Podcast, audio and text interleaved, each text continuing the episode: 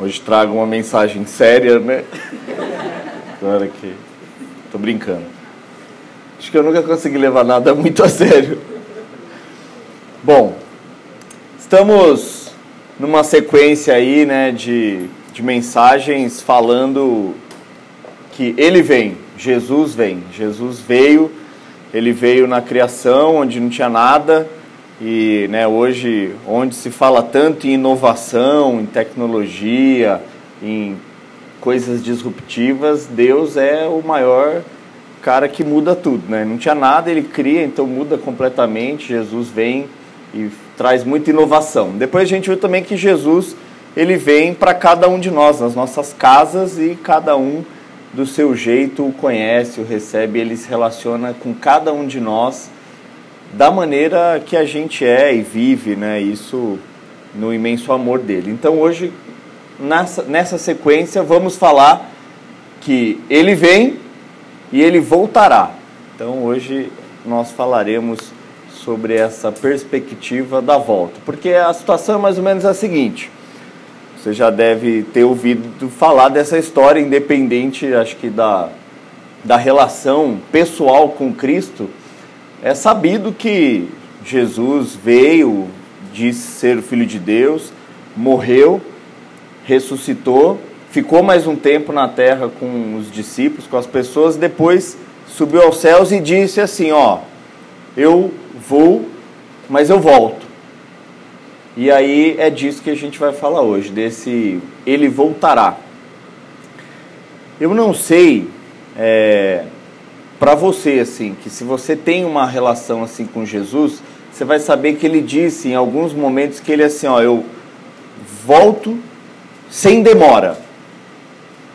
Eu não sei também qual a relação que você tem de muito ou pouco tempo, mas faz quase dois mil anos, né?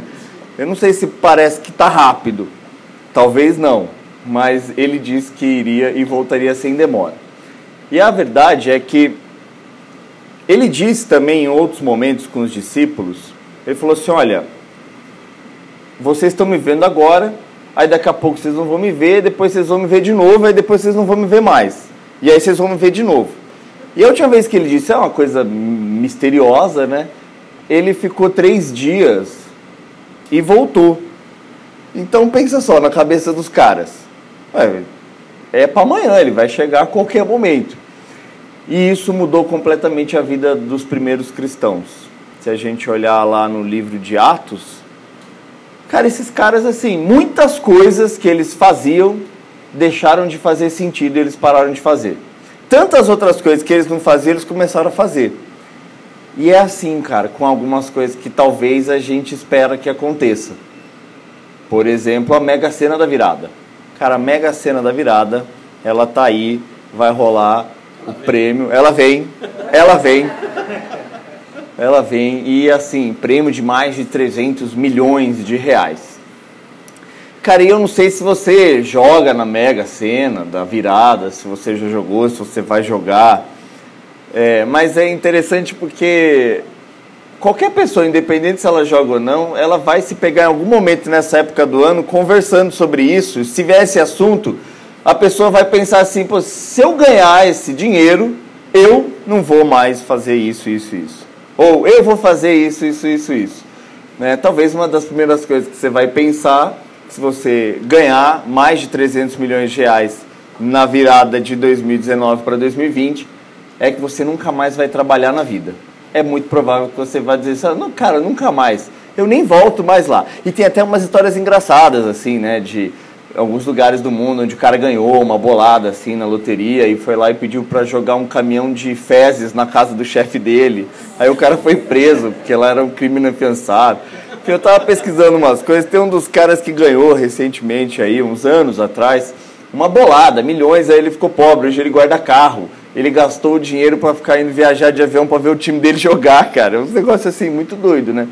Mas talvez você vai pensar assim, não, se eu ganhar esses 300 milhões, se esses 300 milhões vier para mim, eu nunca mais trabalho.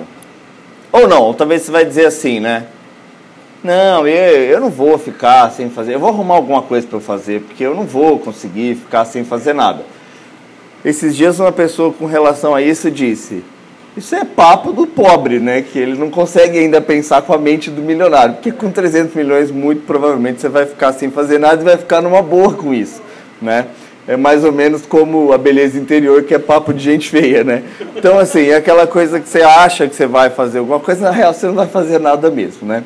Só que, assim, a gente está sempre, de repente, ali naquela iminência de que alguma coisa pode acontecer, alguma coisa pode vir, e se ela vier, ela vai mudar tudo né? Aquela coisa do e, e, é, e, essa espera é uma relação interessante porque na maioria das vezes eu não sei com vocês, mas comigo quando eu estou talvez à espera de algo que pode ser realmente uma mudança muito grande na minha vida, ela causa um pouco de ansiedade, um pouco de angústia. É muito ruim ficar esperando, né? Por resposta. Você vai lá e presta um vestibular, aí você fica naquela angústia será que eu vou passar? Será que não? Onde é que eu vou passar? Né? E aí você é uma relação de espera com algo que talvez vai mudar a sua vida, mas que naquele momento não aconteceu ainda e você não sabe. Será que eu já eu já compro os livros contando que eu vou passar nesse, nessa prova? Não, né? Entrevista de emprego, então, é cruel, cara. É cruel. Você vai embora, você fica ali, assim, e agora que tem esses números que ficam te ligando, assim, de tudo quanto é lugar, você pensa assim, cara, eu, é, não é, nunca é, né? Até porque provavelmente eles vão te mandar um e-mail hoje em dia, né? Dificilmente alguém liga para dar essa notícia. Mas é um negócio que você fica esperando, pô, se acontecer, vai mudar a minha vida. Mas não aconteceu ainda. Por exemplo, e aí você não, você não pode viver já como se aquilo fosse certo. Por exemplo, a Mega Sena da virada. Você jogou, e você pode ter, às vezes, uma convicção de que você vai ganhar, mas você não pode sair hoje gastando como um milionário. Porque e se não ganhar? Aí vai ficar pior do que já está hoje. Então, a relação de espera, ela gera em nós uma expectativa, às vezes gera em nós uma ansiedade, ela gera em nós um sonho de que, putz, se eu passar nessa prova, se eu arrumar esse emprego, se aquela menina disser sim, se aquele menino disser sim, se, né, ou quando se faz um exame também de saúde, puxa, espero que dê tudo bem, né? Ou até assim, né? Eu tive um dos grandes amigos meus, infelizmente ele faleceu de câncer e no final de 2015 e ele teve, né, o câncer diagnosticado anos antes e aí uma vez ele falou para mim que ele não aguentava mais viver de seis em seis meses que é o período que ele tinha que repetir os exames e aquela coisa. Será que tem? Será que não tem? Se tiver, vai mudar tudo. Se não tiver, vai também, né? Então, a relação da espera de algo que pode ou não acontecer e que muda a nossa vida não parece ser algo bom na maioria das vezes, porque a gente não tem certeza. E aquilo, a gente não pode sair vivendo hoje como se a coisa fosse com certeza acontecer, porque pode ser que ela não aconteça. Só que como é que funcionou aqui com os primeiros cristãos? Jesus, ele está no momento com eles e diz assim: Olha, eu vou, mas eu volto. E aí ele viveu isso na, na morte na cruz, foi sepultado, três dias depois ele, a história afirma, e a gente crê pela fé também, que ele ressuscitou, ele voltou a viver. Isso é um fato também histórico. Assim. Pessoas é, afirmaram ter visto ele ressurreto e, e perderam suas vidas para afirmar isso. Então, é fato que o homem morreu e depois ele estava vivo de novo. E ele fica uns dias com os discípulos, e aí olha só o que acontece lá em Atos, capítulo 1, no versículo 4 ao 11. Ele voltou, então ele ficou três dias sepultado ali e depois ele volta à vida. E anda com os seus discípulos, falando sobre muitas coisas. E aí acontece uma cena aqui muito diferente. Atos, capítulo 1, versículos do 4 ao 11. Vou ler aqui para a gente. E comendo com eles, determinou-lhes que não se azeitassem de Jerusalém, mas que esperassem a promessa do Pai, a qual disse ele: De mim ouvistes porque João, na verdade, batizou com água, mas vós sereis batizados com o Espírito Santo, não muito depois desses dias. Então os que estavam reunidos lhe perguntaram: Senhor, será este o tempo em que restaura, restaurar o reino de Israel? Respondeu-lhes: Não vos compete conhecer tempos ou épocas que o Pai revelou, reservou, desculpa, pela sua exclusiva autoridade. mas recebereis poder ao descer do céu sobre vós o Espírito Santo, e sereis minhas testemunhas, tanto em Jerusalém como em toda a Judéia e Samaria até os confins da terra. Dito essas palavras, foi Jesus elevado às alturas à vista deles, e uma nuvem o encobriu dos seus olhos. E estando eles com os olhos fitos no céu, enquanto Jesus subia, eis que dois varões vestidos de branco se puseram ao lado deles e lhes disseram: Varões galileus, por que estáis olhando para as alturas? Esse Jesus, que dentre vós foi assunto ao céu, virá do modo como viste subir. Então, ele sobe aos céus, as pessoas estão ali olhando e de repente dizem: Ei, o que, que vocês estão parados aí olhando? Se movimenta, porque do mesmo jeito que ele foi, daqui a pouco ele volta. E aí eles aguardaram mais uns dias pela orientação de Jesus ali em Jerusalém para receber o poder que vinha do céu, que é o Espírito Santo, que desceu ali sobre eles. E aí a partir dali a vida deles mudou completamente. E aí você vai ler os, as, as, os capítulos de Atos, você vai ver que eles venderam todas as suas propriedades, foram andar juntos, e aí nada mais tinha sentido do que eles faziam antes. E eles mudaram o estilo de vida. E é interessante isso também, né? Se a gente pensar, talvez você já tenha se perguntado sobre isso ou conversado sobre isso, que é aquela coisa assim, puxa, se hoje fosse o último dia da sua vida, ou essa fosse a última semana da sua vida, o que você faria? Eu não sei, mas se a gente for bem sincero, talvez vai ver que é uma das primeiras coisas que a gente vai pensar é, ah, não pagaria as contas que tem para pagar essa semana, né? Você vai pensar assim, ah, não precisa. Né? Ou talvez você vai pensar, não, quero fazer isso, conhecer tal lugar, vou pedir perdão. Vou fazer... A sua vida muda diante de uma perspectiva da morte. E aqui era mais ou menos isso. Ele está falando assim, ó.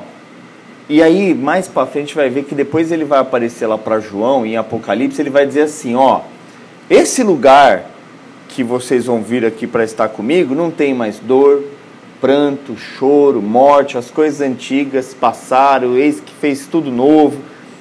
Então, imagina você naquela situação. Você está com o Filho de Deus, o Messias, ele está ali, ele é seu amigo, ele diz assim: Olha, eu vou, eu vou preparar um lugar para vocês, eu volto para buscar, e eu venho sem demora.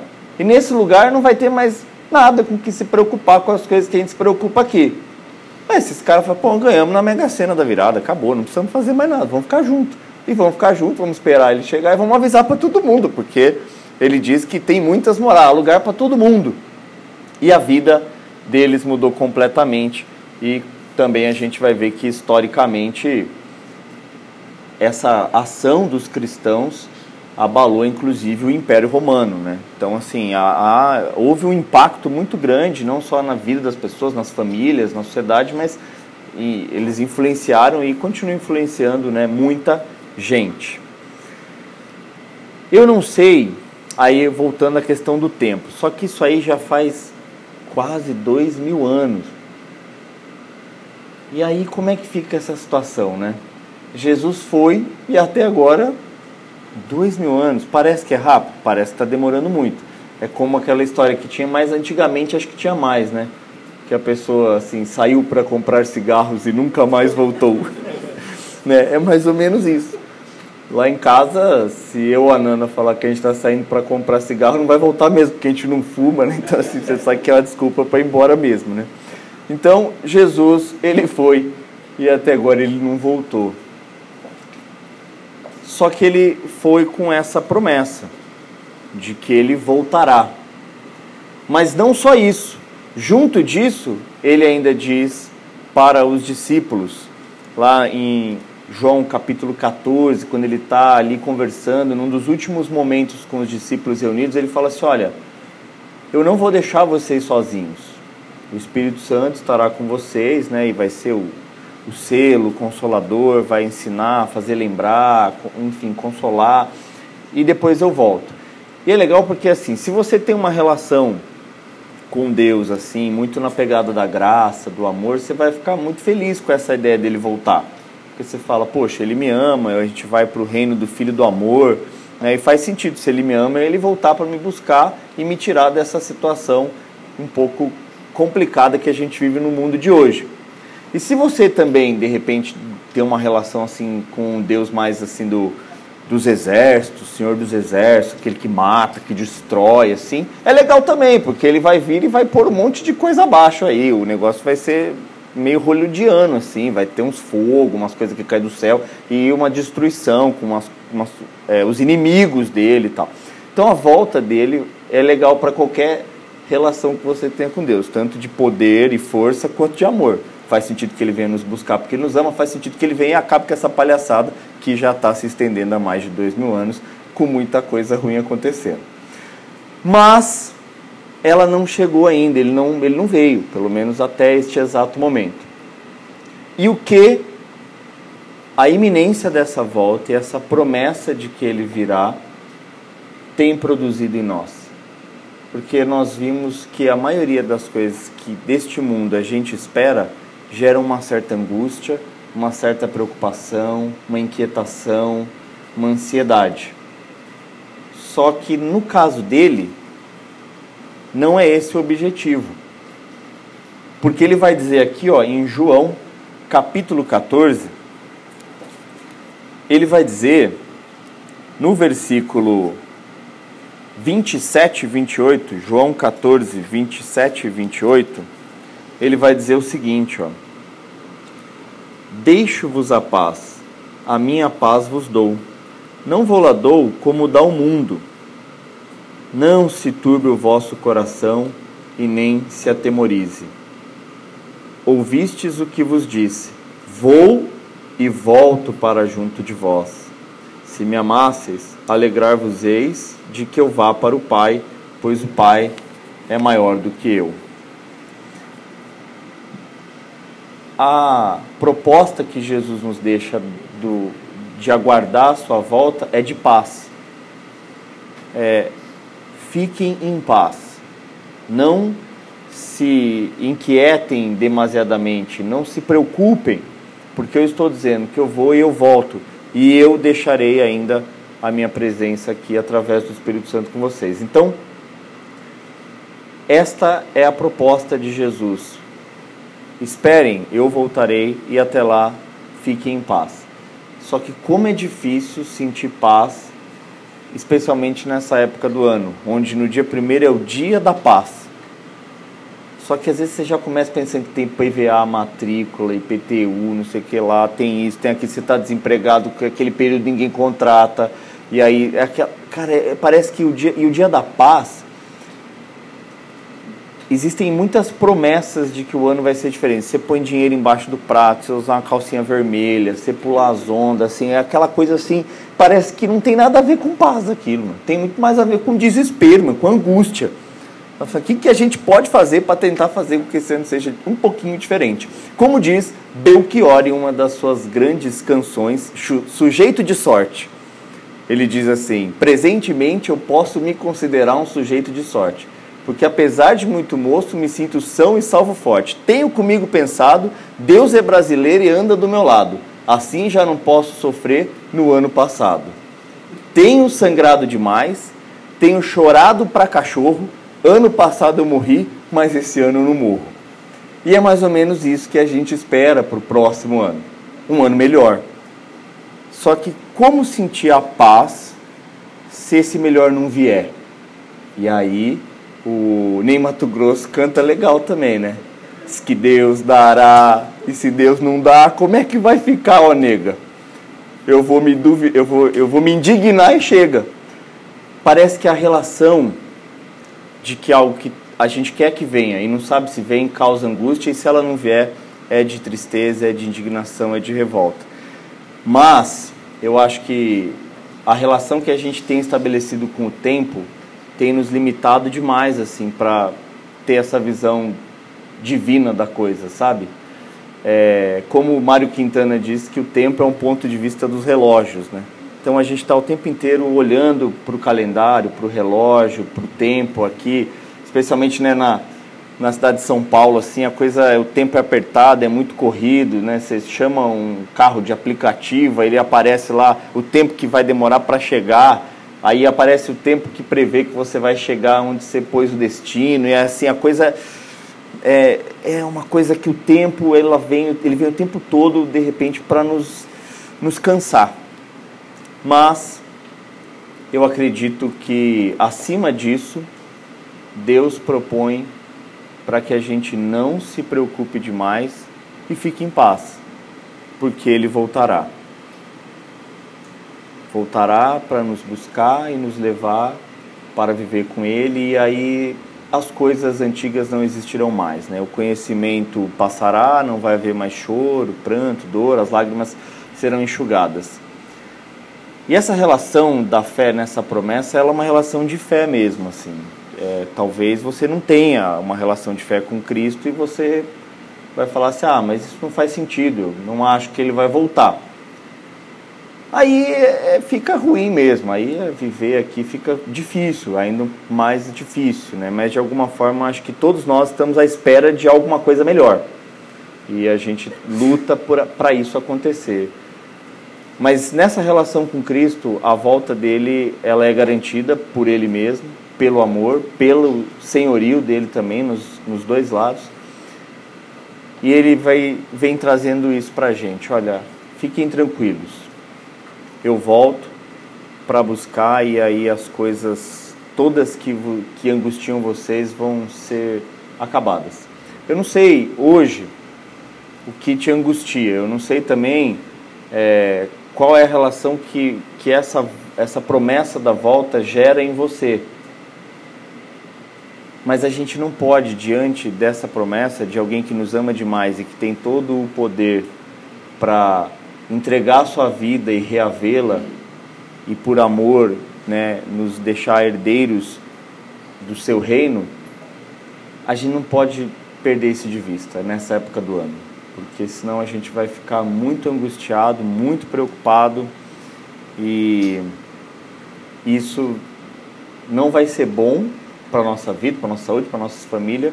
E eu não acredito que essa é a proposta que Deus deixou para nós, que Cristo deixou. É um exercício de fé, mas diante de tantas propostas que a gente tem, de expectativa de que algo melhor venha, essa é a divina. E aí você vai dizer, puxa, mas como eu faço isso, né? Okay. Tá bom, então Jesus está falando para eu ficar em paz. E aí é um desafio mesmo, né? Você fala, puxa, mas a minha saúde, o meu emprego, o meu casamento, meu namoro, a correria, a escola, a faculdade. É, eu acho que o que nos angustia é a relação do medo. A gente tem medo. Medo de que as coisas não aconteçam e medo de que a gente não vai dar conta. E aí, João, para quem Jesus disse que, olha, o lugar para onde a gente vai, que vocês estarão comigo, não tem mais pranto nem dor e que eu volto rápido. Esse mesmo João ele escreveu lá numa das suas cartas, 1 João, capítulo 4, versículo 18, ele diz assim, ó, no verdadeiro amor não há medo. Antes o verdadeiro amor lança fora todo medo, porque quem vive com medo não é aperfeiçoado no amor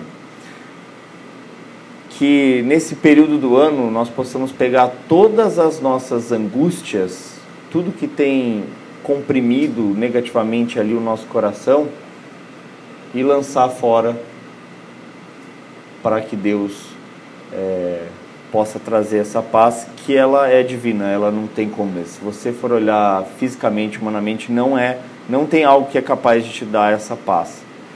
Por quê? A gente está na espera de algo que talvez aconteça. Mega cena da virada, um emprego, um namoro, enfim. E ainda que, enquanto isso ainda não vem, a gente não pode viver como se já fosse. Eu não posso né, viver já hoje como milionário se eu nem correu a Mega Sena da virada ainda e eu não ganhei. Mas com Cristo é diferente, porque ele diz: Eu vou e eu volto, mas eu estou com vocês todos os dias até a consumação dos séculos. Então, diferente de uma proposta onde eu espero algo que talvez aconteça, ela já está acontecendo, ele está conosco. E nós precisamos ter essa relação onde a gente entende que ele está no controle. E por mais que a situação pareça desesperadora, ele está, ele virá e Ele está no controle.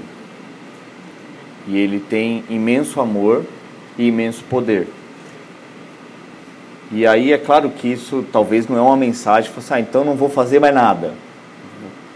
Chegou dia primeiro, porque a gente tem que pensar que toda a escritura ela, ela tem diversos aspectos e uma coisa vai completando a outra. Né? Jesus conta uma das parábolas dos talentos, né? onde ele entrega talentos e as pessoas vão lá, vão fazer negócios, vão, vão trabalhar.